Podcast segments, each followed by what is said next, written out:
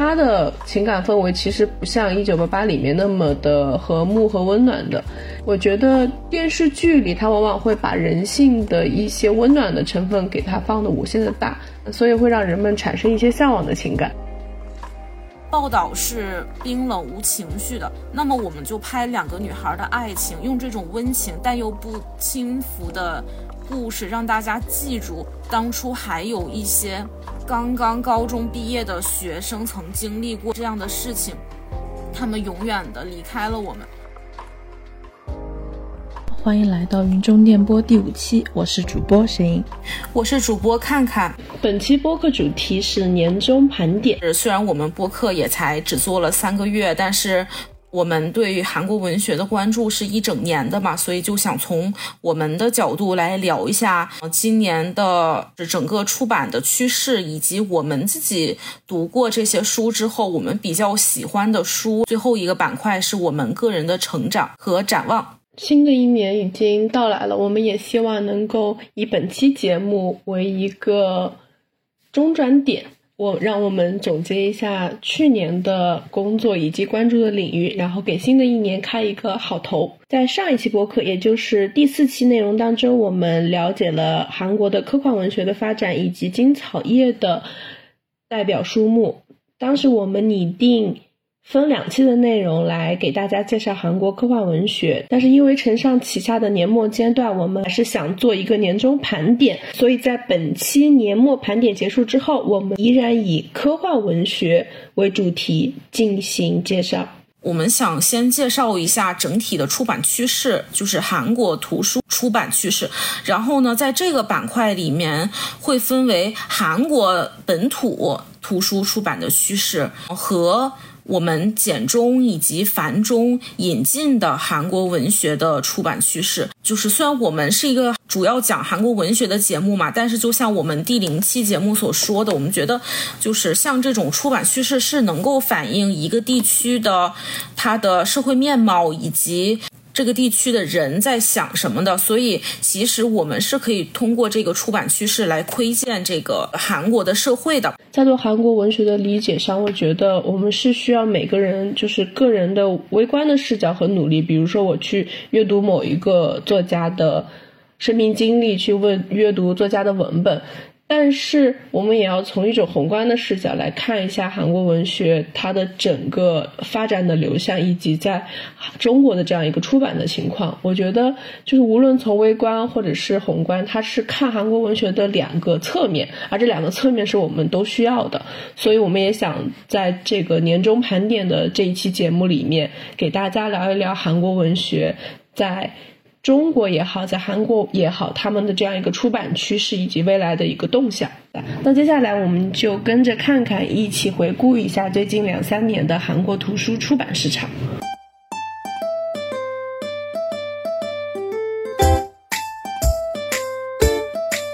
我整体总总结了三个出版趋势，一个是叫拼命进入大人的世界，然后第二个是拼命逃离大人的世界，然后第三个是对过去的怀念。首先，我总结的这个拼命进入大人的世界啊，就是我看他们一年特别，他们出的特别多的一类图书，就是叫自我开发或者自自我成长类图书，主要就是一些房产呐。房地产投资啊，或者是创富啊。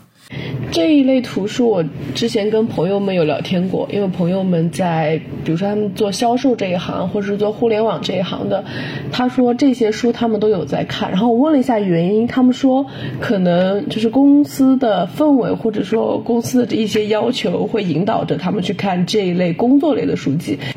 就在我眼里，这类书籍特别像一些教人致富的秘诀啊，以及成功的秘诀啊，都是掌握了一些流量密码在的。然后。后它迎合了当下的就是行业的发展趋势，并且被一些公司所吸纳进去，所以我觉得一部分它的市场可能在于那些真正有兴趣的人想要去了解，另一部分他们的读者受众群体里面可能也有一些就是被逼无奈被逼着去看的那样一群人。嗯，对，是这样的。就比如说，像沈影之前在节目里说过，可能韩国这边上升的渠道已经变得很窄了嘛，大家很难突破这么一个围墙。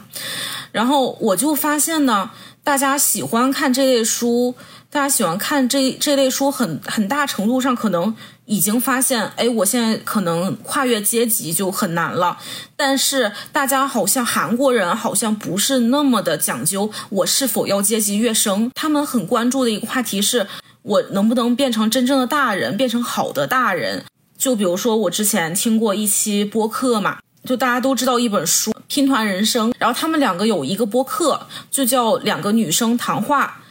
然后那个那个播客有一期，他们就做了一个节目，说我是否能成为好的大人。所以我这里就用大人的世界来定义第一个出版趋势。韩国人好像一直在寻找，寻找哪一种心智，或者说哪一种哪一种外在和哪一种内在是能够让我看变得看起来像一个大人。比如说从外外在方面就是财富嘛，财富和资产。那我就像我们小的时候。就是十八岁之前还跟父母住在一起的时候，房子不是我们的，是相当于是父母的，我们只是寄宿。然后我们自己因为不到法律的赚钱的年龄，所以我们也没有赚钱的能力。所以那个是那个是我们一直渴望的，这种渴望是一直持续的二十多岁、三十多岁的。大家都知道，就是韩国人集中生活在首尔以及首尔周边的经济道嘛。然后就这就导致人口越集中，就导致他们的房价越高，所以大家其实到了二三十岁都是买不起房子的。就他们还不像我们，就结婚要买一个房子，这个是一个固定观念。但是由于他们的房价实在是太贵了，所以大部分年轻人结婚的时候是买不起房子的。所以我觉得他们在三十多岁到四十多岁，就是能够买房之前，他们想要达到的那个。我能买上房，就一直是我在渴望大人的世界。所以韩国人他们想要追求的大人的形象，以及他们想要进入大人的社会，实际上指的是社会意义上的那种成功的人士，比如说有一定资产的，并且工作也光鲜亮丽的那样一些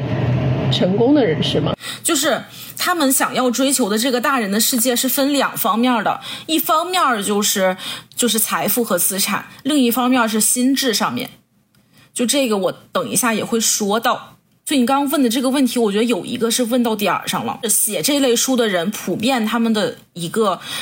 一个共性都是写书人非常年纪大，就是都是成功人士。因为在韩国也是一个财富积累积累，可能到了到了老年的时候，中老年的时候才能够创造财富嘛。大部分情况还是这样子，然后所以说最后就导致写书的可能很多人是，比如说 LG 集团退下来的高管呐，把自己的经验再分享给年轻人。然后还有还有一类成功学的书就是逆行，应该说二二年开始就有一本。超级畅销书叫《逆行者》，然后这本书最近也在国内出版了，就是是那个读库出版的，叫《三十岁人生开挂七步法》。这本书的作者就最开始他拿的是一个非常差的剧本，他。可能家庭出身不是特别富有，不是特别富裕嘛，然后但是他通过自己的这个努力，然后达到了一个实现了超级富人的这么一个情况，最后他把他的经验分享出来，写成这本《逆行者》，变成了就变成了韩国这本超级畅销书，是二二年的时候先出了，然后到二三年的时候，因为实在是卖的太火了，又出了一个修订版，加了一些内容，又出了一版，然后又变成了畅销书。所以这些书其实相当于是一些成功人士在。在总结自己的人生经验，并且想把这些成功的经验去分享给就是读者，就是以此为卖点，然后引起的行业注意的。对，是这样的，所以我就说，那个可能是韩国人对于外在的认为啊，那个是大人的世界，我成功了，我变有钱了，我变我变得有更多的资产了，那个是大人的世界，所以大家想要进入大人的世界，就是已经变成世俗的上的大人的那些人，他们来写书，想要变成世俗上成功大人的那些人，他们来读书。所以就造成了这么一个就是特别畅销的情况，感觉像是阶级之间的交锋。对对对，他们对于阶级这个这个问题可能有点麻木了。就我们不谈阶级，我们谈能不能变成大人。就大人，那其实变成大人，我们要想具象化的话，那是什么呢？就是我有没有我有没有资产嘛？就是不管是固定资产还是说流动资产。所以，其实，在资本主义国家里面，就是资本或者说资产，其实还是占据着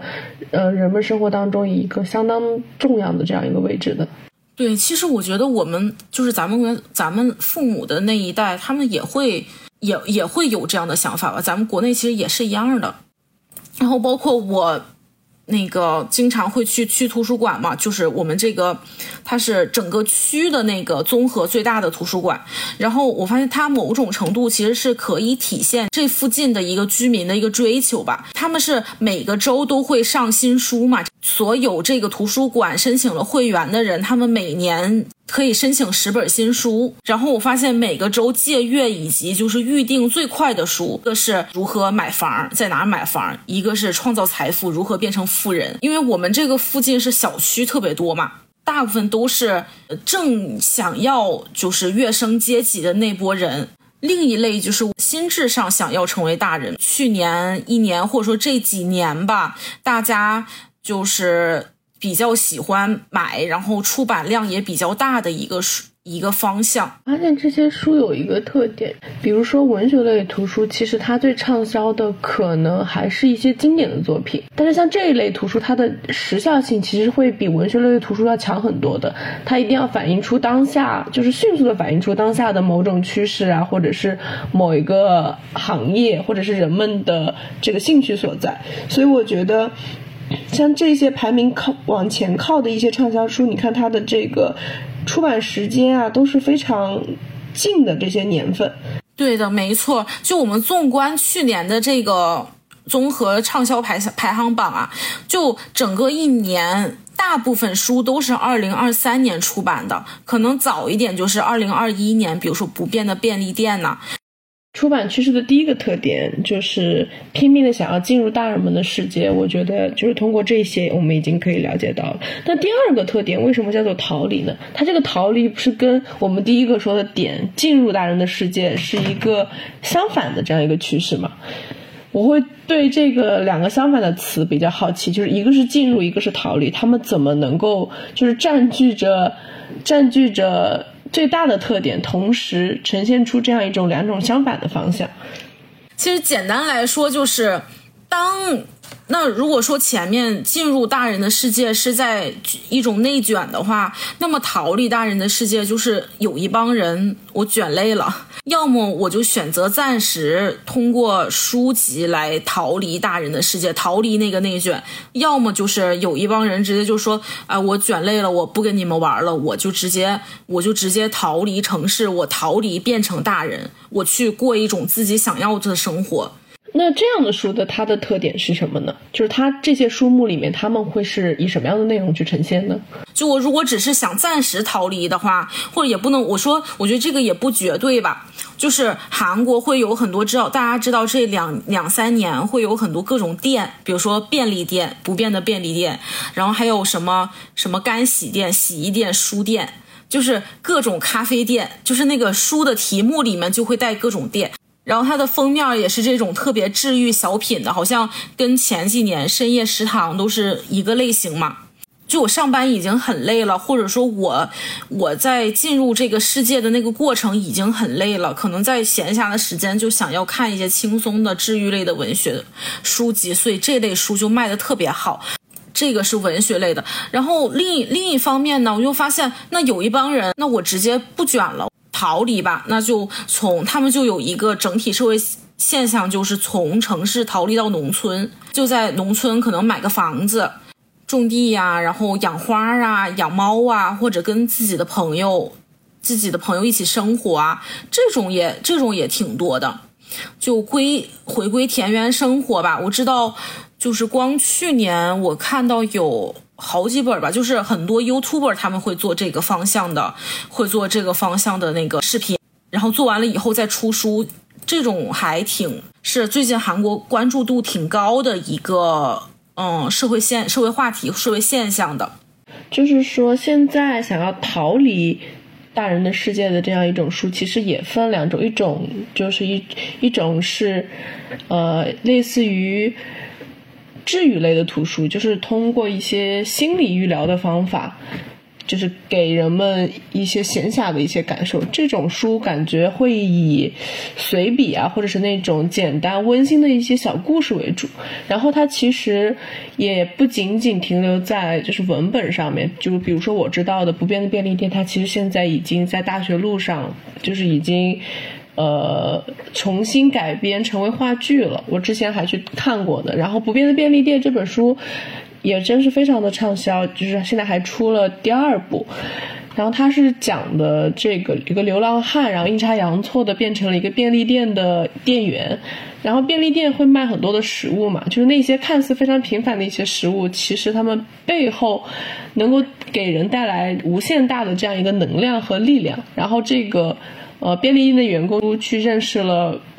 在这个充满失败的这个社会里面，就是各种各样的这样一些人，然后。发现通过食物去能够抚慰这些人的内心，然后能够了解他们的故事，所以我觉得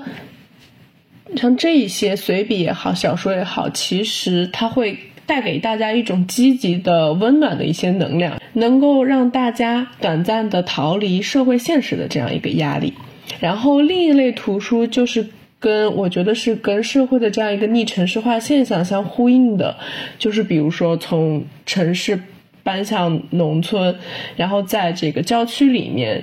就是比如说种花呀，或者是养一些宠物啊，过一种比较悠闲舒适的生活，以及根据这样的一些生活经验所写的一些书籍。说到那个逃离城市嘛，我就想到最近新出了一本书，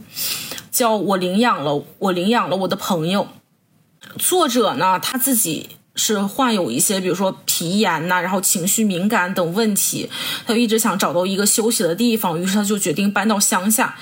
就最开始他会发现，从城市到农村不是那么简单的，因为我们在城市其实是有一个相对来说大家文明的这么一个氛围嘛，大家互相有一些边界感，然后不会互相打扰。然后，但是他到了。农村最开始的时候，他搬到第一个地方，他遇到了一个问题，就是就是找房子，因为他一个单身的女性啊，就去那个乡下找房子。其实，在乡在乡下，他们又不像我们这样，可能有一些女性觉醒的趋势。他们是觉得，哎，你一个单身女的来找房子，我可能就要欺负你啊，就要怎么样？比如说，房主说你要你要住你要买我们的房子，你就得做我们家的儿媳妇儿。然后，甚至他还曾经在搬家前一天收到房东取消交易的短信，然后就是遇到各种各样的问题，就是他们可能乡下的农乡下的这些那个房东啊，又不像城市这样有比较守规矩嘛，然后所以他就可能遇到了一些困难。于是他就搬到了第二个农村，又新找了一个农村，就在智异山那边。去年有一部那个韩剧叫《智异山》嘛，在第二次生活中，他遇到了遇到了一个朋友，叫于丽，这个朋友也是女性，然后他们就开始说：“哎，那。”干脆我们就共同买这么一买这么一套房子吧。然后他们发现，因为他们性格上又互补，又都是素食素食主义者，然后又想要又想要同居，想要这么一种陪伴式的形式。然后所以他们就一起买了买了一套农村的房子。然后但是呢，就是包括韩国现在也是不承认同性结婚嘛，所以他们就想，那我们要作为彼此的家人，一直说陪伴，一直陪伴，然后甚至说。在法律上保护我们的这段关系的话，要怎么办呢？于是他就领养了他的这个朋友，就两个女性，然后可能年纪大一点的这个作者，他就变成了妈妈，就是法律上的妈妈。他的这个朋友就是他的女儿，是最后他把他的这段这段经历就变成了一个一本书嘛。就我发现，然后这本书特别特别神奇的是，它有特别多的女性推荐者，然后这些女性推荐者呢，都是这两年社科类的女性图书非常畅销的一些作者，女性作者嘛。然后，于是我就就此发现了第二个出版趋势里面的。第二个小块儿就是说，韩国人他们现在尤其女性出版这一块，他们在逃离某种标准，就是如果说前面是逃离大人的世界，我们把大人的世界定义成某种大人所建构的那个标准的话，就比如说要心智成熟，要有钱，要有房子，是那些如果是某种标准的话，那么女性的现在女性图书的他们有一个小的趋势，就是我在逃离某种标准，比如说。前两年，一七年的时候，有一本那个女性畅销书叫《非正常家族》，或者叫《非标准家族》也可以。它就是探讨的，就是我们之前节目里面也说嘛，当时神影科普过，这个韩国人把就是正常结婚生子的这种家庭叫做正常家庭。那么他们就，那么那本书探讨的就是说，既然你们说那个叫正常家庭，那么我就探讨一下什么样。探讨一下非正常家庭，然后以及可能非正就是所谓的非正常家庭在社会中所遇到的困境。然后当时那本书一出来就非常的畅销嘛，所以又过了这么几年，到了二二年的时候，他就又出了一本增订版。最开始他就补充了这么几篇文章嘛，就说，所以五年过去了，当年我探讨的那些问题解决了吗？他们是在逃离某种世俗的标准，就是由男性所建构的那个所谓大人的标准。我觉得这一本我领养了朋友这本书，它其实比我们之前谈到的这个非正常家庭是要往前更迈进一步的。它就是不仅在呈现与传统家庭就是不一样的这样一个家庭方式，它更多的是在探索一个新的模式。就像你说的，逃离了标准。按照自己心意去构造的这样一个新型的家庭模式，但它不一样的地方在于它非常的聪明。为什么呢？因为它其实是在现行的法律制度的框架下去探索一个新的东西。为什么？因为在法律或者是制度不被允许的情况下，我们需要积极的去动用一些策略来完成我们的目标。当法律制度给我们一些局限，比如说。没有制定严苛的这样一个生活伴侣法，也没有规定啊同性之间可以同居、可以结婚的这种情况下，我怎么样去利用这个法律？我怎么样去利用制度来实现我的这样一个要求？所以我觉得，在法律一方面在给人禁锢的同时，这本书其实是在法律的现行框架当中去找寻了一种能够实现的一个方法。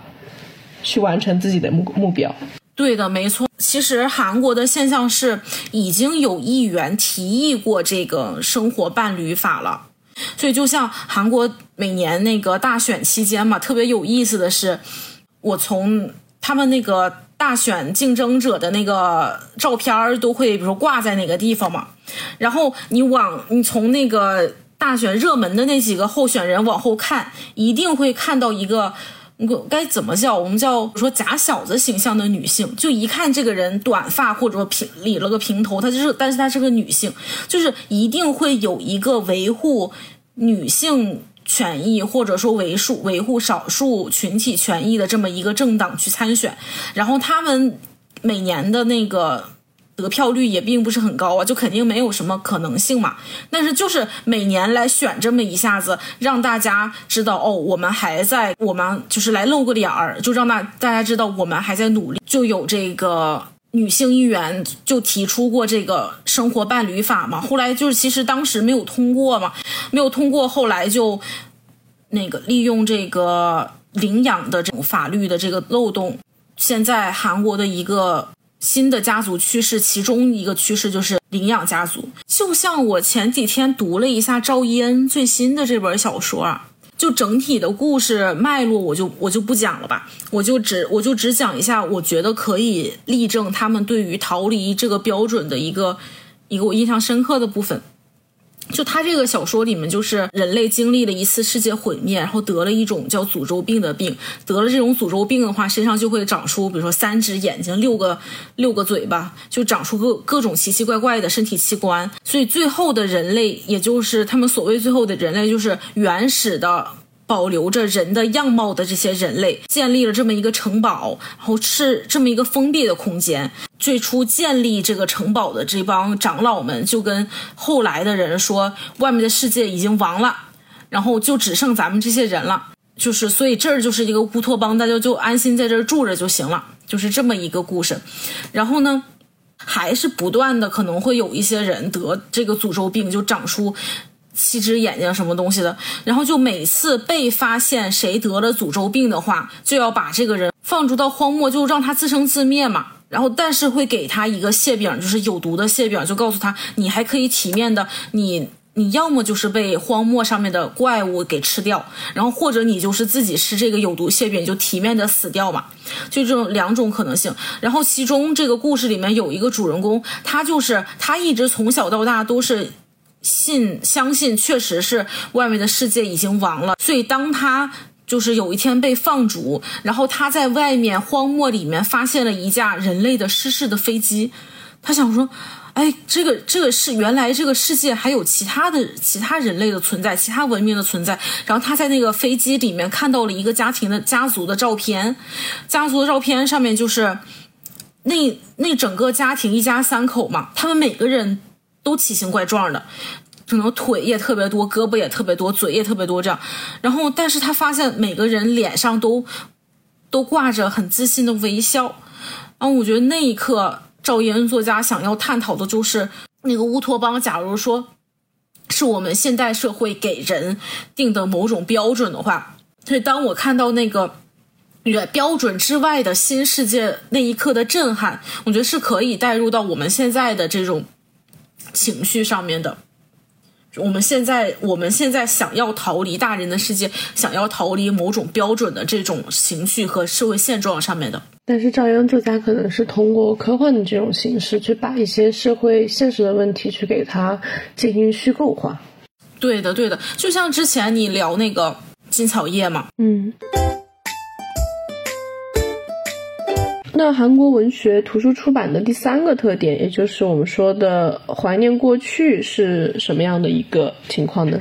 前面我们已经说了，大前一年的畅销榜里面的书，一般都是近两三年的新出版的书嘛。但是我就发现一个非常特别的现象，去年畅销书排到第七位的小说，第七位的有一本叫杨贵子的《矛盾》，然后这本书最开始是九八年出版的嘛，现在唱现在还在售卖的这一版是第二版，一三年出版，已经到了八十五、八十六印了。这种经典的书，每年会有新的读者。杨贵子的作品，其实在文学史上也是蛮经典的，在。七十年代、八十年代，甚至于茅盾出版的这个九十年代，对吧？他的这个小说都挺热门的。然后，因为他本身是平民出身，所以他的目光和他文学聚焦的点，主要在于一些弱势群体的一些小市民阶层。除了矛盾之外，他还有一本非常著名的书，书名是叫《原美村的人们》。这本书也已经有。这个中医版本，那它讲的是在原美村里生活的小市民，他们的这样一个喜怒哀乐，因为特别贴近于现实生活，所以它是呃平民小说的一个代表的作品，也是这一本短篇小说集使得它在韩国当代文学有了一个独特的地位。那像这个原美村的人们啊，我们之前课上好像有一次读过嘛。我的印象不是特别深了，但我好像印象是不是《请回答一九八八》的那种感觉？比如说生活在一个四合院里的人，大杂院里面的人们，然后大家互相之间发生的一些事情，能环境会比较相似，就是大家在一个小区里面或者一个社区里面居住的人们的这样一个。呃，街坊邻里的一个生活，但是他的情感氛围其实不像《一九八八》里面那么的和睦和温暖的。我觉得电视剧里，它往往会把人性的一些温暖的成分给它放的无限的大，所以会让人们产生一些向往的情感。但是原美村的人们就是非常的贴近现实，他非常的写实，他写了人们内心的一些阴暗面，包括一些时代转型的过程当中，他们所要经历的一些。呃，酸甜苦辣，比如说在当时人们正在经历的这样一个城市化的一个过程，他们里面牵涉了一些经营困难，还有一些拆迁房产的一些变化。小说的话会更加的与现实接轨，可能从文本层面上，我们能够看到一个更加真实、更凛冽、可能更血淋淋的社会现实。好的，那我们杨贵子这一本大概就是这样。然后怀旧方面，有两个方向特别关注了一下，一个是去年德米安这本书还挺畅销的，这个也是蛮久之前的作品嘛。然后我想德米德米安，我是在哪儿看到呢？就是那个《黑暗荣耀》里面，大家还记不记得当时宋慧乔和那个阿姨两个人的复复仇者联盟嘛？有一次，那个阿姨就偶然聊到说，我女儿看一本书，好像是叫莱米安什么的。然后宋慧乔就说，莱米安是公寓的品牌，你女儿读的应该是德米安。因为我看韩剧比较多嘛，观察下来这么多年，韩剧里面是。经常会有一些图书的植入，以及他们特别会运用图书的这个意象的。就比如说《德米安》里面，比如这个他这个故事就是讲的一个少少少年的挣扎与突破嘛，跟这个《黑暗荣耀》其实是很像的。再包括其实之前我们看一些《来自星星的你》也好啊，包括那那段时间的很多畅销的韩剧里面，都会植入一些。经典的西，尤其是西方的图书或者是绘本，比如说《小王子》啊，由这个行带一波这个大家对这本书的好奇，想要来看一看，或者说重新回顾一下这本书的内容。又比如说去年还有一部作品《小小姐们》。他有一个那个主人公的有一个配角吧，他手里拿的一本《基督山伯爵》，然后整个《基督山伯爵》里面的那个情节也与这个人物他自己的情况和他的性格相相匹配。这样一看，我觉得韩国这样一个文化产业其实很乐于就是联系在一起，就比如说通过一带动二，比如说通过电视剧带动文学这样的一种情况。我就是回顾了一下刚刚你说看看说的这些电视剧，我发现确实。因为国内其实也会出现看书的桥段，但是往往不像韩国电视剧里面呈现的那样，他会给书一一些特特写，甚至于像鬼怪里面。比如说那个鬼怪，他会念诗，甚至会把就是书当中的内容也通过电视剧给大家呈现出来，然后配上比较好的一个氛围啊和画面，使得书籍非常的精致，就特别的吸引别人。所以每一次热门的电视剧过后。总会引来一波人，就是再再去书店重新去购入同名的书籍去观看，甚至于电视剧可能会把书籍当做某种线索去暗示主人公的性格啊，或者是事件的发展脉络呀，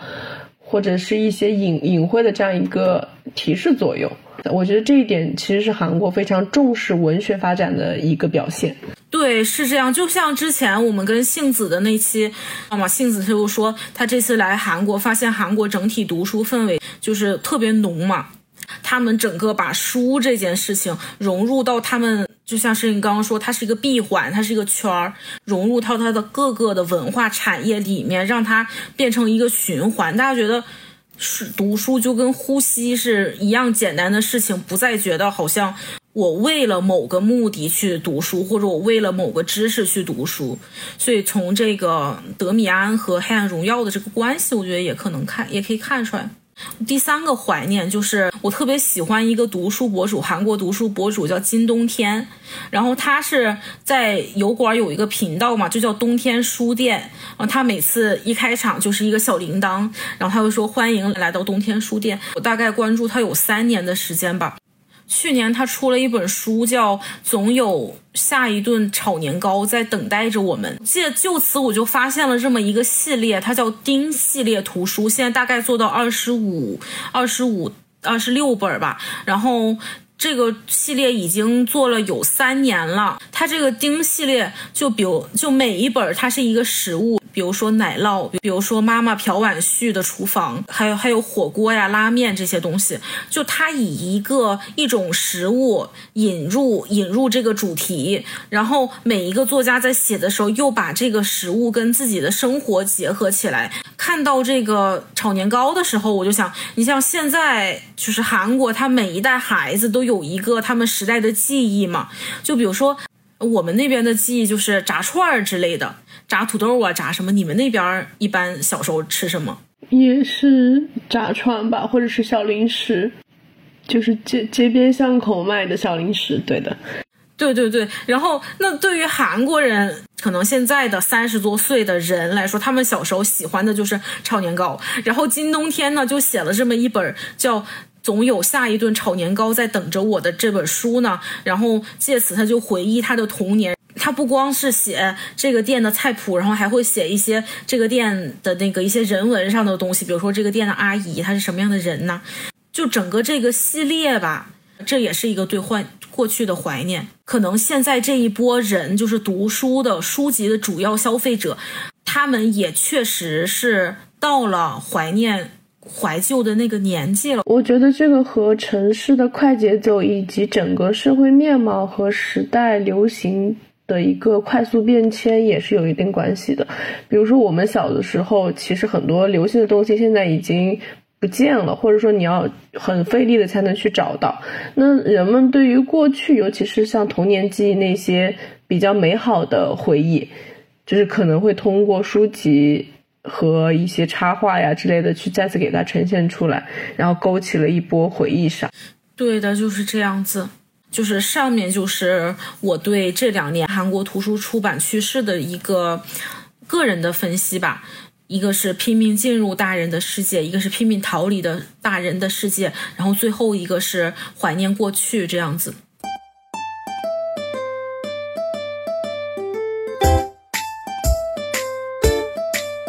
借由看看，我们了解了一下韩国图书出版的这样一个趋势。接下来，我想带大家看一下，嗯，去年韩国出版的小说，就是简中和繁中这样的一个趋势内容，以及他们之间的简单的对比。然后，也想给大家梳理一下，就是。整个韩国现代小说，它在国内发展的这个阶段性的变化与特征。神影它有运营那个韩国文学公众号嘛，所以他会比较关注这两年的国内出版的一个动态的。首先，我想给大家就是简单梳理一下韩国文学在中国的一个译界的整体的发展情况。其实，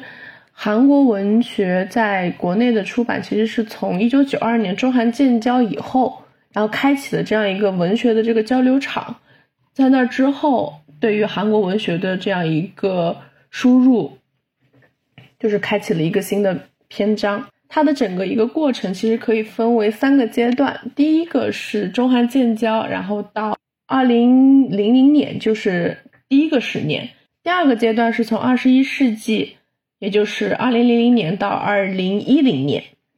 然后就是二零一零年往后，从韩国建交一九九二年到二零零零年，其实是韩国文学在中国开辟战场的一个阶段。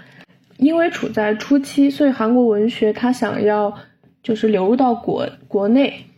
但是由于制度和体系并不太完善，所以当时每年翻译和出版的数作品数量其实是非常少的。并且这其中还有一些，比如说翻译经验的不足呀，然后翻译水平的这个参差不齐，以及印刷呀、宣传啊这些因素在共同导致初期效果不甚理想。这时期主要还是以翻译一些经典的作品为主，比如说殖民地时期的联想社呀、江津爱呀这些比较老一点的经典作家，翻译的人员也是以。呃，高校的老师，或者是以具有语言优势的中国朝鲜族为中心。韩国文学的译者，或者说职业译者，在当时虽然有，但是专门性没有特别的强，并且它的人数与现在相比也是不能比的。但是不管怎么样，初期的这样一个韩国文学的发展，它虽然层次比较低，但是它也是为后面韩国文学的这样一个。发展和他的翻译做了一个铺垫。其实那个时候大家都没有什么经验，而且那个时候网络也没有像现在这么便利。可能我们现在搞翻搞翻译，就是因为有越来越多的人到韩国来留学嘛，然后所以就越来越多的人把韩国这边不管说生活上的信息也好，或者说他们这边社会的信息也好传到国内，所以就有了一个非常庞大的数据资料库，然后大家能够就是。就是理解这里的文化环境、社会环境，然后最后呈现一个大家觉得是本地化上来说特别流畅的文本，是现在是这种情况。但是最开始的时候，那些嗯年长一点的那些译者，他们那个时候其实是嗯没有这么便利的条件的，他们更多的是凭借自己的生活生活经验嘛。你像比如说那个徐丽红和薛舟老师，他们他们两个是以夫妻嘛，夫妻搭档组合一起来合译，尤其是早期金夏，然后金恩案的作品都是很多是由他们翻译的。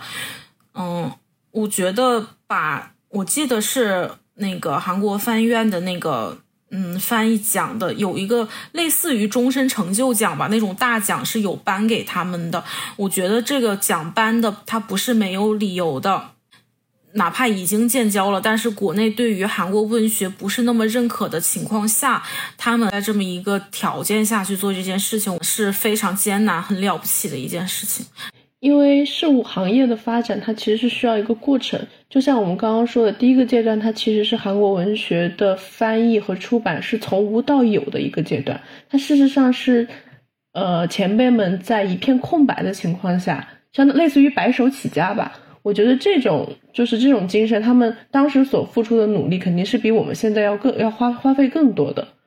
然后两千年之后，就是再到第二个阶段，也是我们说的这个第二个十年。这个时候，其实韩流它已经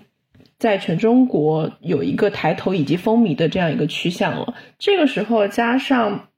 人们的一个生活和经济条件环境变好了，所以这个时候占据文学重要地位的其实是消费所主导的这样一个大众文学的时代。这一时期，韩国小说的一本数量有一个非常大的。增长，但是它的内容还是以这个韩流小说为主的通俗小说。比如说一开始我们我小的时候初中时候非常流行的可爱淘的一些青春爱情小说，这个时候会流行这样的一种趋势。同时出版的情况也是，出版社都是以一些非常商业的目的去主导一些通俗小说的翻译和出版。你说到这儿我就不困了，就是最早读的一本韩国小说是《狼的诱惑》吧。就有一天，有一天，就隔壁邻居家的姐姐借给我一本书，跟我说这个书，这这个这个这个书非常好看，然后水位很高。是我记得当时还是好像是盗版的，就好几本儿钉起来变成一本挺厚的书。然后当时读完，哎呀，这也太好看了，就是哦，这个原来这个就是大人的爱情。那时候对我的冲击特别大。然后我们小时候还读那种。就是我记得是郭羡妮啊，还是小妮子、小可爱啊，什么那些就都是言情，然后就觉得啊，韩国爱情小说好好看呀，瞬间就显得我原先读过的爱情小说都像儿童文学。我记得我小的时候，那个时候可爱淘的书比较流行，然后记得图书馆里头还有什么，还有他的那个那那那小子真帅，就是一就是一一长串的那些花花绿绿的，加上就是。现在看起来略显浮夸的那些封面和装帧啊，上面有这个彩染染着五颜六色头发的这样一个青春男女的形象，反正就是当时以这种通俗小说为流行的韩国文学一下子在国内就是铺开来了。但是与之相对的是一些，比我们比如说经典文学和纯文学，它在市场上就是没有受到如此大的欢迎，但是他们的翻译。也仍在持续进行，因为二零零一年的时候，韩国文学翻译院建立了。韩国文学翻译院，他们就会更多的注重于严肃小说的翻译。这个时候，比如说尹锡根啊、黄希英，还有一些朴婉旭的一些作品，就是依托于这个韩国文学翻译院，就是不停的发展壮大一些翻译译者。这个时候已经会招募很多的相关专业或者是在韩国留学的。学者，比如说以韩国文学翻译院啊，还有一些财团的资助出版，这些官方机构其实是提供了相当大的助力。韩国文学翻译院它还会定期的去举办文学翻译大奖这样的一个比赛，然后在评选资格当中，就是严格的去考察呃译者的专业素养。对的，他们每这个奖就是每年都会举办。然后最开始他们只是这个文学奖，就是叫文学新人奖。然后这两年翻院他们在推广文学方面就慢慢拓展到文化方面，就是所以他们就在这个奖里面增设了漫画奖和字幕翻译奖。总体来说，第二期的韩国文学发展，它的质量也好，或者说它的层次与水平也好，因为时间的推进，其实是比第一期要整体上要好很多的。不过。也是在这一阶段，零八年北京奥运会前后，就是由于，呃中韩两国民族主义的这样一些碰撞，中国内部就是出现了一些反韩的一些潮流。这个时候，韩国的呃影视剧也好啊，就是书籍也好，在韩国也是处于一个遇冷的情况。所以，同一时期，韩国小说在中国的出版与传播遇到了相当大的一些困难。然后到第三个阶段，就是二零一零年往后，一直到现在，我觉得它的整个趋势都是相对来说保持一种稳定的。然后，同样的这一阶段，韩国小说的它的发展也比前前两个阶段都是要好很多的。然后这一时期的图书的中译的数量也是非常多的。同时，文学性强的一些通俗小说也逐渐进入了大家的视野。这一阶段，我觉得对韩国文学发发展与翻译起着重要作用的，其实是国内一些出版社的一些流行。国内出版社开始自发的，就是对接韩国这边的资源和出版社以及作者，去开始试图翻译和出版韩国小说作品。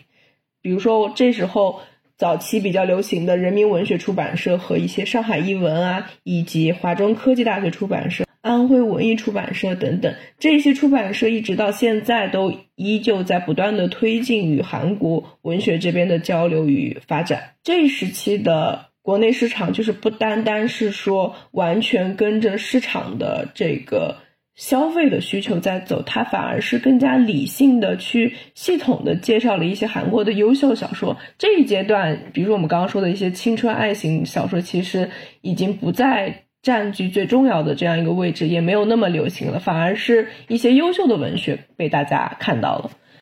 这一阶段，就是中国国内有一些自主出版的这样一些出版社，以及。韩方这边以文学翻译院所牵头的一些资助出版的集团，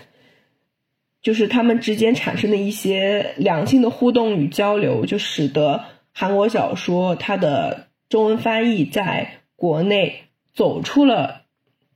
上一个阶段的困境，然后并且并且就是往着更高的水平在发展。对的，我再补充一下，华中科技大学出版社。然后他们有一个叫这个韩国文学作品选系列啊，一共是目前是有十九本书。然后像之前我们介绍的《走出韩国》，还有我们熟悉的可能《灰色人》《离别山谷》，都是这个系列里面的书。这个系列就整体它的质量都挺高的，应该我想很多韩韩语专业的学生。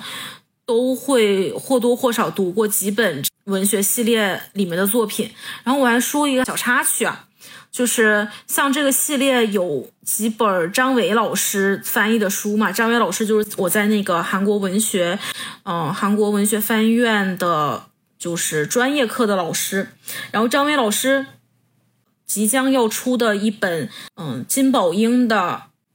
物种缘起，因为张文老师他是一个特别对专业要求很严的老师级译者，然后所以他的作品像《灰色人》，之前我们节目也提，就是翻译的非常严谨，能看出一个专业译者的素养。我们可能一提起那个文学，大家可能尤其是那种真正有深度的韩国文学，可能只有专门去研究的人去看，但是这本书就就是。特别意外的是，他有一次某家的爱豆吧节目还是直播里面，他拿着在读这本书，就韩文原版《灰色人》，于是就有这个国内的他的粉丝看到那个之后，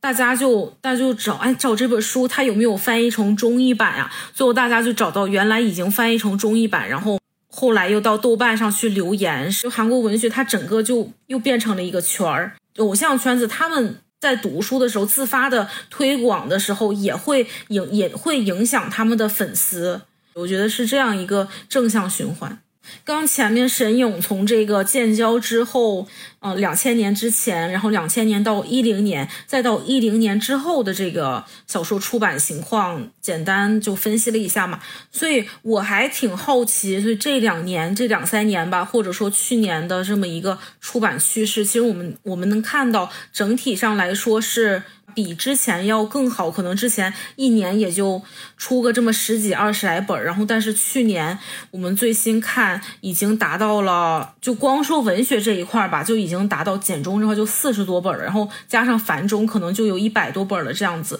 所以这个趋势能简单给我们介绍一下吗？这个地方我也以几个关键词给大家总结一下韩国简中。小说出版的这样一个趋趋势，第一个特点是多样性。这个多样性体现在对多个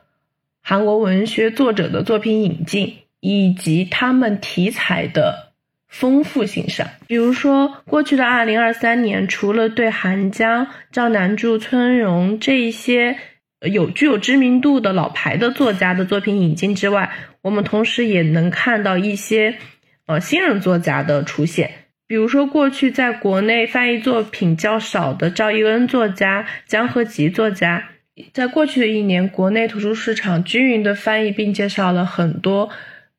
具有不同色彩的这样一个作家的作品，并且他们的题材也是丰富多样。像韩江作者，他本身会比较关注于这样一个现实题材，他会从历史事件里面去挖掘灵感；而赵一恩作家，他的作品里面其实是以虚构的成分为。主，然后包括去年非常火的金草园的作家，他是以这个科幻文学的作者来到了大家的眼前。刚刚沈颖提到多样性，之所以能有现在的这个局面，我就比如最开始韩国文学小报，亚马逊当时 Kindle 那本《杏仁》嘛，我我记得那个时候 Kindle 还没有退出中国市场，《杏仁》那本书霸榜特别长时间。从那本书慢慢开始小小的出圈，然后打开局面，再到后面的八二年生的金智英，包括李沧东的那本书叫《烧纸》嘛，《烧纸》，然后下一本那个陆川有很多份，从那个时候一点一点的，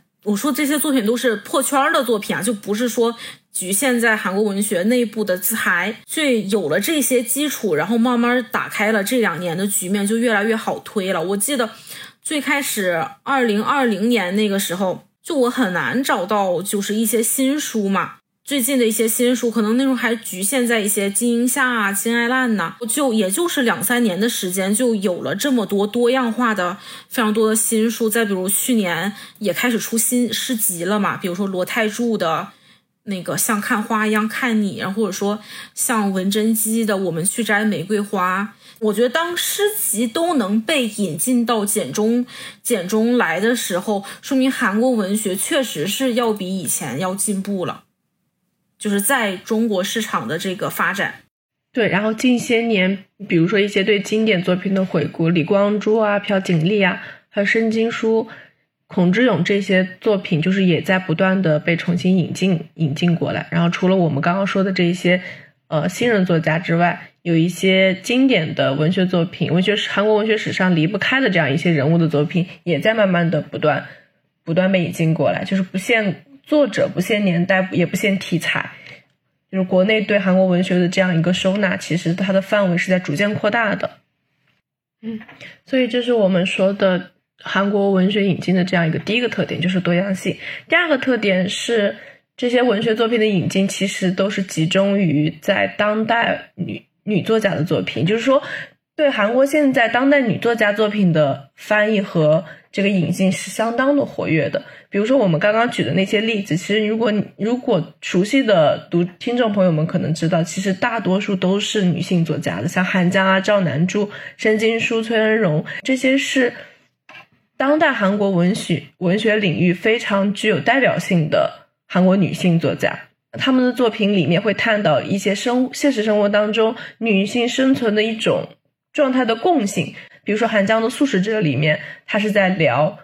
家庭暴力控制下的这样一个女性的自我的救赎。八二八二年生的金智英里，其实也是在说女主人公从青少年到婚后的这样一个状状况，然后去展现女主人公的这样一个心理和她的经历。我记得最开始读赵南柱的作品啊，就是原来文学是可以离我们的日常这么近的，就很多里面的故事，比如说《致贤南歌》里面赵南柱写的就是，嗯，就是一个大学的女生，然后她交了一个男朋友，这个男朋友对于她的种种精神控制，比如说，可能女生明明我想要其他的职业，但是我男朋友非得让我去考公，就说你你不挣很多钱也没关系，但是你一定要稳定。就是她觉得，包括那个男朋友还会肆意评价主人公的朋友的一些外貌也好，或者说身份也好。我发现这些东西，哎，好像我们的日常中，哪怕不是亲密关系里面，好像朋友、同事之间。也会感受到这些东西，然后韩国女作家她们就会发现，然后并且把它写出来。我觉得二零二三年其实真的非常多韩国女作家的文学被人们所熟知，尤其是小红书上，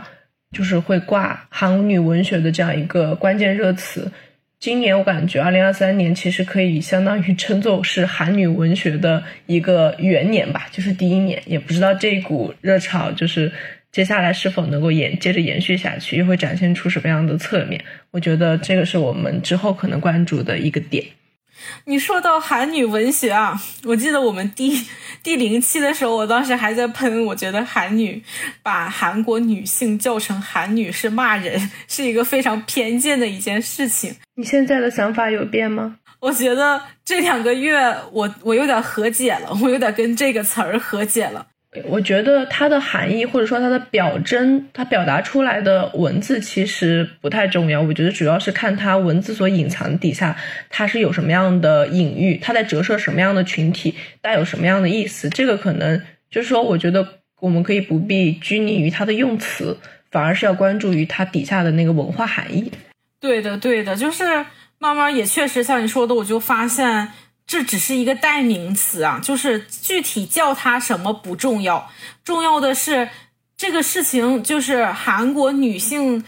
韩国女性的这个标签它传播出去了呀。一提韩女，大家都对韩国文化就是哦有一个认可的地方、认同的地方。我觉得可能也是韩国女性文学所发展的一些。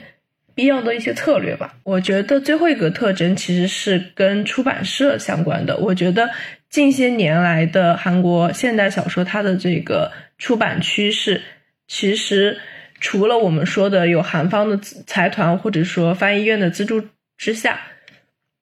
进行的，更多的是很多的出版社开始自行翻译出版。就是除了之前我们说的比较老牌的什么华中科技大学出版社啊，还有人民文学。出版社之外，我们现在看到一些新兴出来的小说，他们的一些作版出版社，比如说呃磨铁呀、一页呀、中信和金旗呀等等，这一些对韩国文学作品持续关注，并且就是自主独立出版韩国文学的这样一个出版社，逐渐变多了起来，所以它使得韩国文学的数量在不断的增加。引进的数量一旦增加，它的这个文学的多样性也会随之变得丰富起来。这个特别像，我记得之前咱们那个私下也聊韩国文学在美国市场、欧美市场的发展。就最开始的时候，嗯，翻院他们是出钱资助翻那些把韩国文学翻译成英语嘛。但当当时是确实是砸钱了的，就砸了很多，就是这方面的预算呐，这方面的资金。但是那个时候，整个反响并不是特别好。最后那些书很大一批可能都流入到了，嗯，韩人书店呢，就是韩国人在美国那边开的书店，就是他的读者受众还是变成了那个在美国的韩裔嘛。然后，但是后来是到从什么时候开始有一个改变呢？大概就是从金宝英那个时候，我忘了是哪一本作品啊。美国最大的一个出版出版社、出版商，他主动引进了这本书。从那之后开始，慢慢的、慢慢的就是韩国文学由那个韩国自己砸钱出，变成了美国那边主动想要引进这么一个局面。我觉得跟我觉得这个发展。轨迹其实都是相似的嘛，韩流可能带整个也把这个韩国文学给带火了，像前几年那个 D.P 呀，还有游游戏呀，然后大家慢慢还有尤其是寄生虫，我今年我去年看有一本书的名字叫《寄生首尔》嘛，我觉得这本书的名字起的特别好，一看《寄生首尔》，大家都在想是不是跟寄生虫有关系啊，然后包括就是它的图书介绍里面也是写的寄生虫。里面没讲完的故事。我觉得整个编辑踩的那个点儿特别的准，但是这一切的这些营销策略，它都是有一个韩国韩流的基础在的。就如果没有这些，嗯，作品在国际上打开知名度。就可能也就很难有之后的一个营销推广的这么一个非常棒的策略。近几年国内的韩国小说出版，我觉得大概就以以上的三点就是可以做做结。第一点就是引进作者的多元化和题材的一个多样性。第二点就是对韩国当代女性作家的作品翻译特别的活跃。第三点就是自行独立出版。作品的出版社的数目变多了，然后总体而言是一种向好的一个趋势。与简中出版趋势相比，繁中这边的出出版呢，我觉得也有一些特征。从内容上来说，繁中它所引进的一些。作品其实它的内容和题材上是比简中要更加大胆的，有一些在简中当中没有面世的一些作品，比如说我个人很喜欢的韩江作家的《少年来了》，它其实很早就有了繁中版，但是简中的话一直迟迟没有出。我觉得可能跟他这本书牵扯到的一些政治事件相关。我觉得繁中所开放的这个格局是要更大一些的。然后简中的话会相对而言比较保守。繁中和简中出版的一个差别啊，就是他们整个流程，包括嗯引进选题，然后翻译，到最后这个出版的流程是非常快的，宽泛且迅速的一个出版流程，它也是有一些弊端的。就就比如说它的翻译会有一点粗糙，这个其实也是我想说的。繁中的第二个特点就是快速性，它对韩国文学，呃，出版市场它的这个捕捉和反应其实是相当灵敏的。然后会，因为他们本身的这个整个出版的流程和审核都是相对来说比较比较快速的，所以他们对韩国文学出版整个过程所要花费的时间要比简中出版。花费的时间要少很多。简中出版的话，会相对而言会有一个时间上的这样一个滞后性。当然，这些滞后性可能也跟作品质量所相联系。然后，繁中的第三个特点，我觉得也是他们对于女性主义作品的一些关注。其实，相对于内地而言，台湾地区他们对于性性犯罪还有一些性别议题的关注，其实是要更大的。同时，他们也就是较早的接受了西方的思潮，所以他们女性的整体的自主意识是非常强的。比如说之前的 Me Too 运动，台湾其实也有把积极把它引进，并且在社会风气上进行了一个变化。在过去的繁中韩国文学出版上，他们对于反映女性问题和一些性别议题的作品引进的书目也是非常多的。去年繁中这边把八二年生的金智英又出了一个畅销增订版，畅销增订版里面增加了读者的来信，就是达到了一个文本和读者之间的一个互动，并且收录的基本都是女性的来信，所以我觉得樊舟也是非常关注女性的社会现实问题。引进了非常多的女性主义文学作品，不管是八二年生金智英也好，成为母亲的自由也好，它都像一把钥匙，就是把我们内心的故事给打开了。你像八二年生出来的时候，大家就想，哎，我也是这样。我们的家庭里面，或者我们所经历的那些关系里面，也是会有这种现象。为什么他写出来之后，我们也想要把我们的故事给说出来？而像那个我翻译的那本《成为母亲的自由》里面呢，他就是讲了丁克家庭的。他们的故事嘛，然后其实也不止丁克家庭，各种女性所遭遇的困境，她都有在这本书里面写出来嘛。然后我想，我现在想说的其实是它的后续，就它就本身它这个书的最后就是写，还是想听听在这个世界上，就是不同的角落的女性的声音嘛。然后写完这个以后，就给人一种感觉啊，我想要跟你倾诉。他慢慢发现这个现象以后，作者金智恩他就。搞了一个信箱，大家可以给他信箱里面写信，讲自己的故事，然后他会把自己比较有感触、比较有共鸣的故事，然后再发到他的博客上面，跟大家就是分享这样子。我发现，所以最后总结下来就是。这些书难道真的只是一本书吗？作者看到了我们生活中的这些困境，他给他写出来。然后，以前我女性是没有这些，很少有这些渠道的。就大家想要把这些说出来，大家。就是其他人只会说，哎，是你太敏感了呀，是你想太多啊，没有一个真正就是愿意听我们说话，然后愿意甚至愿意认可我们说话的这么一个环境。我觉得这些书的意义可能就在于它给我们创造了一个这个环境，然后让我们能够打开自己，让我们可以就是变得更加的愿意去跟这个世界连接吧。以前我们都觉得好像书是一个很慢的过程，一本书从创作出版，然后再到读者的手中，好像再要等它有后续是很慢的一个过程。但是有了互联网以后，首先这个过程被缩短了。所以繁中这边的出版，其实我们其实也是以三个关键词去总结了一下它的特点。与简中出版相比，第一，它的题材其实是稍显大胆的；第二点就是它的出版速度上。是相对于灵敏和快捷的。第三点就是他们也是关注女性作者和女性主义作品的。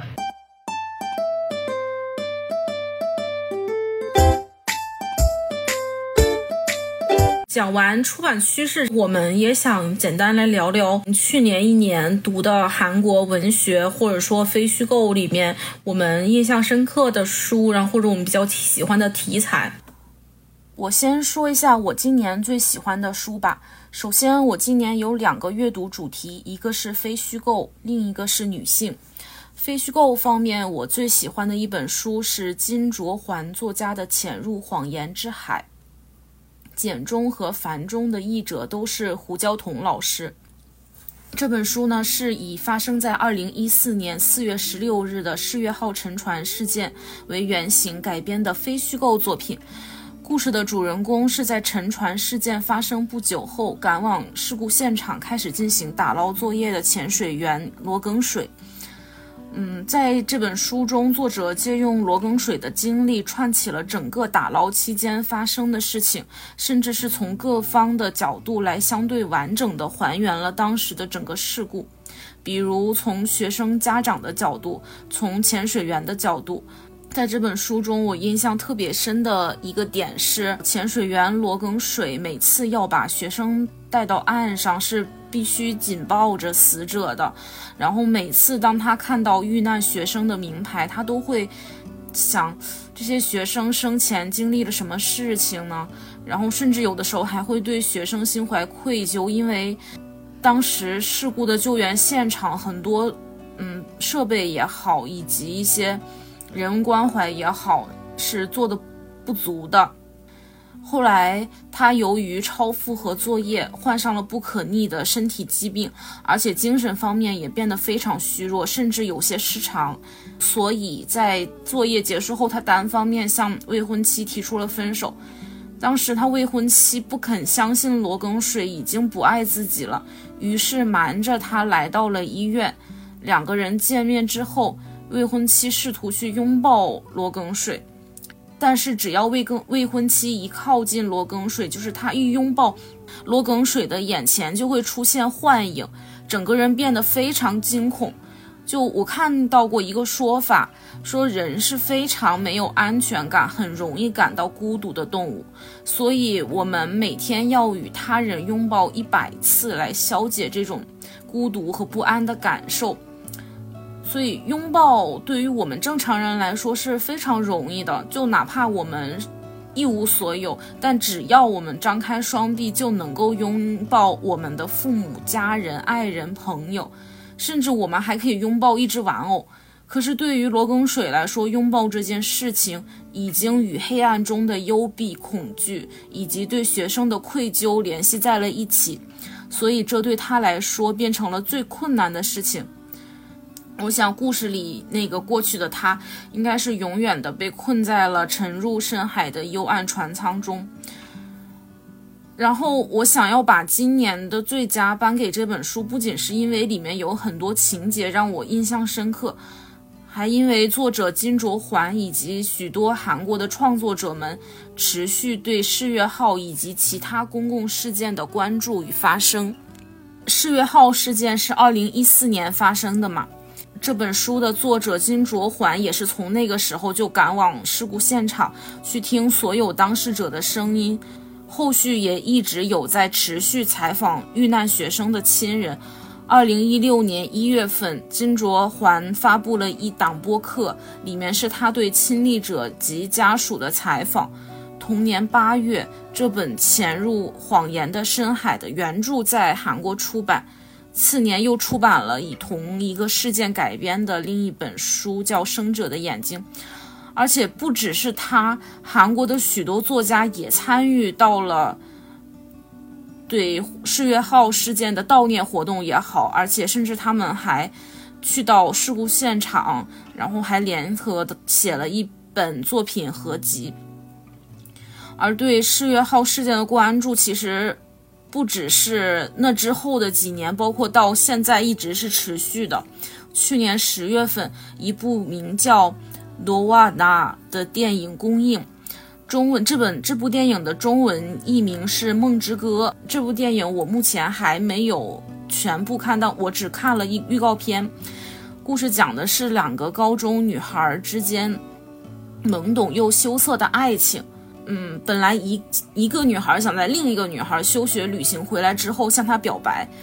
但是去旅行的那个女孩就再也没能回来，她永远沉在了深海之中。就是预告片里有一个细节，我印象特别深刻，镜头给到了女孩的脚后跟，那是一个特写，女孩的袜子已经穿破了，露出了里面干燥的脚后跟。我对这个镜头的理解是，她在表现平胸。袜子已经磨破了，还在继续穿，而且脚后跟是干燥起皮的，这也是对穷人家的孩子不会关注到脚后跟问题的一个表现。我们都知道，世越号的遇难学生们的家境普遍都不是很好。在事件发生以后，也有言论说，如果船里面坐的是三星现代家的孩子，可能政府解决事情的效率不会是现在这个情况。所以这个镜头里面的信息点是非常丰富的。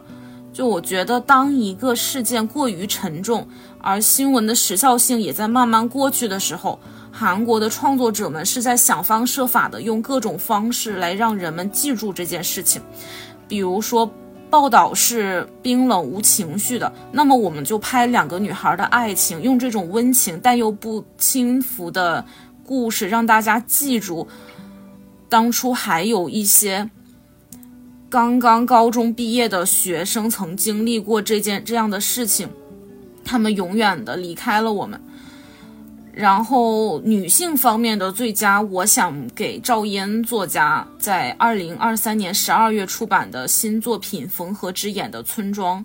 因为书才刚出版不久，还没有被引进到国内。其实关于今年。文学方面的最佳，我纠结了很久。就是我所纠结的两本书，是一本是金智贤作家的《以你为名的森林》，另一本就是赵嫣作家这本新作《缝合之眼的村庄》。就两本书都是科幻小说，也都是女作家的作品。森林那本我之前在小地瓜也推荐过。讲的是在完全进入虚拟世界的近未来，两个女孩通过现实中的连接彼此救赎的故事。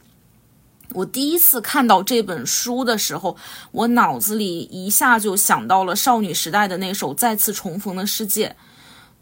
就是当初我在听他们那首歌的时候，看着歌词那一瞬间带给我的震撼与感动，我觉得跟书里面的。情节是非常相似的，但是即便《森林》这本已经很打动我了，但我还是决定把我今年读过的文学作品中的最佳颁给赵一恩的这本《缝合之眼的村庄》。原因是我在赵一恩作家的作品里看到连续性的同时，又看到了突破。我一共读过赵一恩作家的两本作品，就完整的读过，还有一篇随笔嘛。然后一本是今年在国内小小出圈的《爱鸡尾酒与生化危机》，然后这一本其实是韩国那边是二零二零年出版的作品，甚至其中的刀重叠的刀是赵一恩作家二零一六年出道的时候的获奖作品，也就是说这本书算是赵一恩作家刚出道时期的作品。如果说在鸡尾酒这本里面，我看到的是一个天赋少女赵一恩，那么在村庄里面，我看到了赵一恩这几年沉淀与刻苦练习后的努力。就是他不仅没有一味的去消耗、消磨自己的天赋，反而是更加刻苦了。所以在他新的作品里面，我看到了，不管是作品也好，还是赵嫣作家本人的思考方面一些更成熟的东西。然后关于故事情节，其实我想先卖个关子。除了这期节目前面讲到的一点内容之外，我还想在下一期的科幻系列。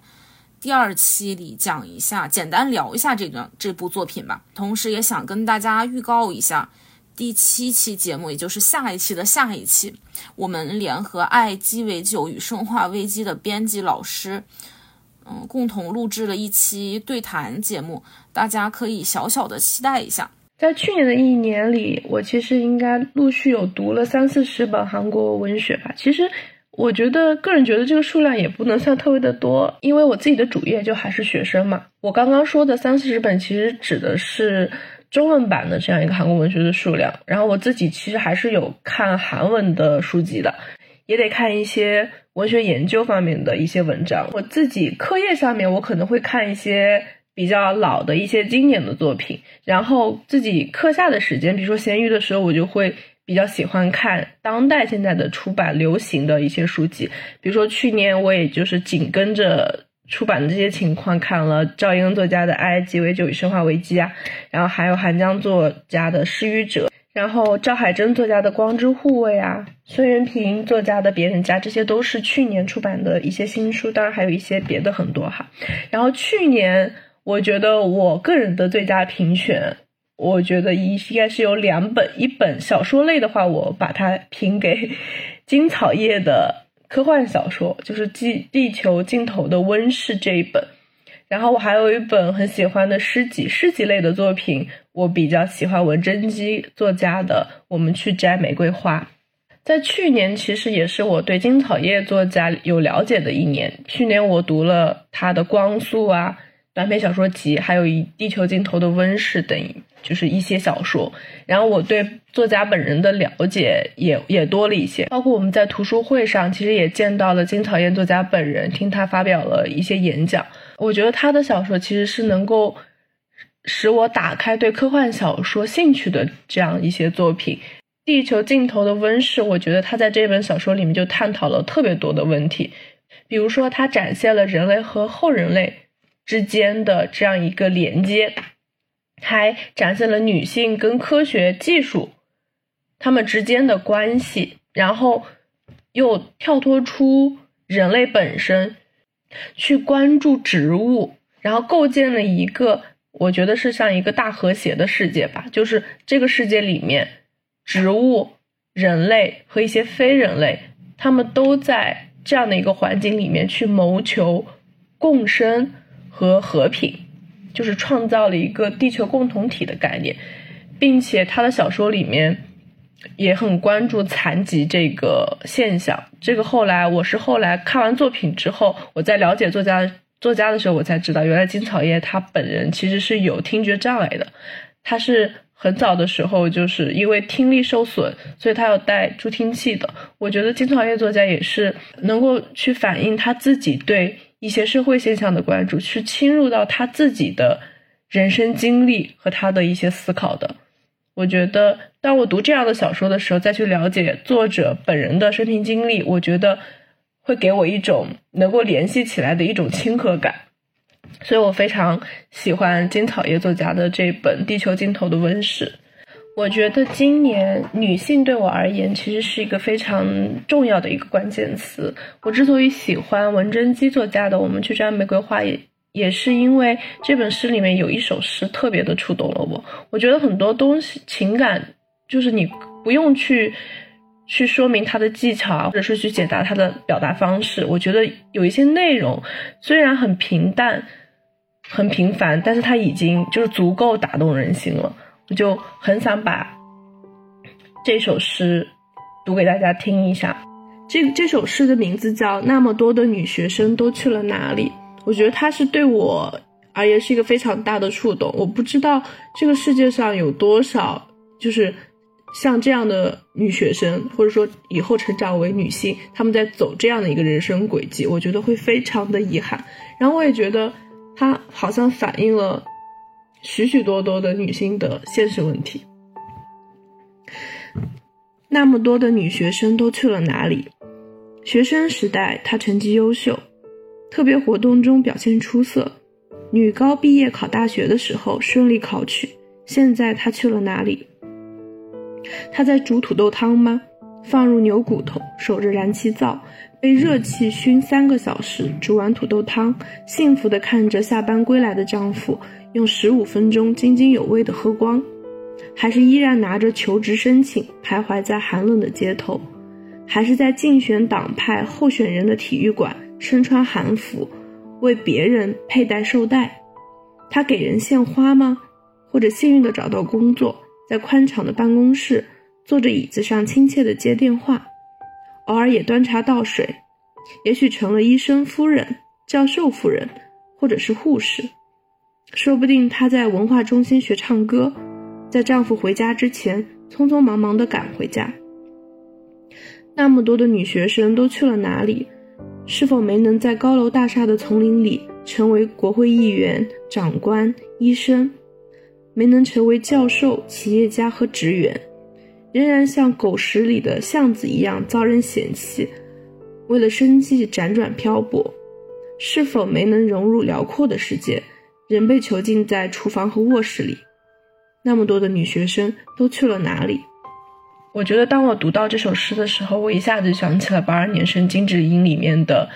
那个封面上的那一句话：“希望每一个女儿都能够怀揣更加远大的梦想。”我觉得，虽然女性面临的这样一些现实困境如此的残酷，但是我觉得我们始终不要放弃对未来、对向上。积极争取的这样一个美好的向往和愿景，我听着听着眼眼泪就在眼眶里打转。我第一次听到里面的句子，我就在想，它虽然那么简短，却那么有力。就是好像有的时候并不是一些具体的故事才能让人感到触动。他们在学校里那么优秀，但是他们现在在做什么？是在煮土豆汤吗？就一下子就 get 到那个信息点，所以。曾经那么优秀的他们，最后是回归到是回进入了家庭，成为成为主妇，或者说，我我觉得并不是说主妇是不好的，是没有价值的。因为我知道现在有很多就是相对激进一点的女权主义者，觉得可能女性一旦结婚或者生育以后，就无法继续创造价值了。但是。这个诗里面可能想表达的，他也不是说这个意思，不是说煮土在家煮土豆汤就没有价值，而是说当初他也曾经有过梦想，他也曾经想要说，我现在学了这么多知识，我未来想要有一个体面的工作，然后我想要想要完成自己的梦想，然后但是最后没有完成，而只是遗憾的回到家去煮土豆汤。嗯，所以我觉得这一本诗集其实是能够触动到每一个女性的内心的。最后一个环节呢，我们是想聊一下今年这一年的个人成长。我觉得二零二三年我变得更勇敢了。嗯，假如我们人生的选择是许多条水道，我以前总是想要每一条都钻进去看看，每条都想要。但是去年我开始勇敢的选择其中一条，然后当我下潜到我想要的那一条，集中去做一件事情，我发现我能看到自己的成长，并且我能明显感觉到自己做得更好了。就是当我积累了越来越多的小小成就感之后。我发现原先狭窄的水道比以前更宽了。我不仅拥有了做这件事情的经验，我还拥有了许多与这个世界的连接，然后他们又变成了我的底气。慢慢的，我发现我做事没有像以前那么束手束脚了。我举两个例子吧，一个是二二年底我开始去女性健身房。去健身房这件事情，其实是我从十八岁来韩国留学的时候就开始了。那个时候学校宿舍可以申请健身房嘛，然后从十八岁到二十九岁的十二年里，我去过首尔、北京、上海，还有我老家威海的大大小小许多健身房，包括一些健身小房小班课。但是我每一次健身房总是。会非常惧怕那些视线，就是我每次走到器械想去练的时候，我总觉得大家都在盯着我看，我怕自己的动作是错误的，我怕自己看起来像个新手。实际上也确实是经常有这种经历，就无论是大学附近会员构成相对年轻的健身房，还是居民区里各个年龄层都有的健身房。总会有男性来指点我的动作，我印象里是有年轻的男性，也有年长的男性。慢慢的，我去健身房就只用那些有氧器械了。然后直到二零二二年底，我开始去女性健身房，就是这家的会员只接受女性。不仅如此，私教也全部是女性，除了小团课的教练固定是男性。嗯，然后在女性健身房里。没有人再来指点我的动作，所有人都是各练各的，我再也感受不到那种让我坐立不安的视线。所以跟着练完半年的小团课之后，我就开始自己练，自己琢磨动作。刚开始肯定会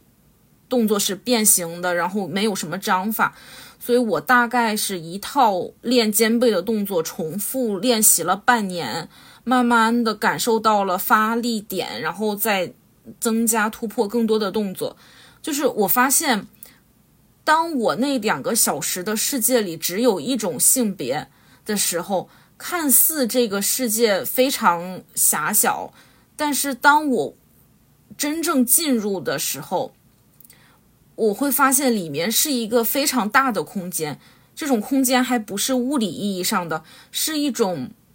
嗯，我可以可以让我自由发挥的空间。慢慢的，我在这间健身房里学到的东西和感悟到的和感悟到的东西，就比我之前十二年在健身房里获得的东西变得都要更多了。就虽然现在我的肩背也并没有说变得比以前更好，但是我发现我是心智上变得更有耐心了。我能够去接受要做好一件事情是要投入很长的时间和很多努力的这件事情的。所以我也变得不是那么着急了，嗯，我想往后我还有十年八年的时间可以慢慢去磨这个事情，总会变好的嘛。然后同样的逻辑，我觉得是可以带入到我做自媒体这件事情的。小红书的机制大家也知道，就是要垂直。然后很多人说垂直了以后没有办法表现一个人的个性嘛。我觉得这个事情很大程度也取决于创作者自己。我还记得上次杏子来的时候，我们私下聊天，关当时我关于读书分享这件事情，我就向他取经。他说我在写分享笔记的时候，会思考如果我向我的朋友推荐这本书，我会怎么说？比如说我们跟朋友聊一本书的时候，是不会用那种很生硬的方式去聊的嘛？可能我们会说。哎，我最近读了一本书，特别有意思，然后类似这种话，所以这种垂直的创作也是同样的道理。本身我挑选什么东西来与大家分享，其实里面就已经加入了我的喜好与性格。然后，如果这个分享里面的某个点打动了观者，大家又会跟我讨论，慢慢我就会发现哪些东西是我有且能做好的。就像我从小地瓜的创作转到做播客，我觉得也是游过狭窄水道后的一次很偶然的突破。所以，二零二四年我是希望首先能坚持和沈影一起继续做播客，分享我们喜欢的作品。然后，我也相信这一次我们慢慢游着游着也会有新的突破。其实，我觉得今年对于我而言。就是播客的成立其实是一个非常大的一个成长环节吧。从一开始的邀约到我们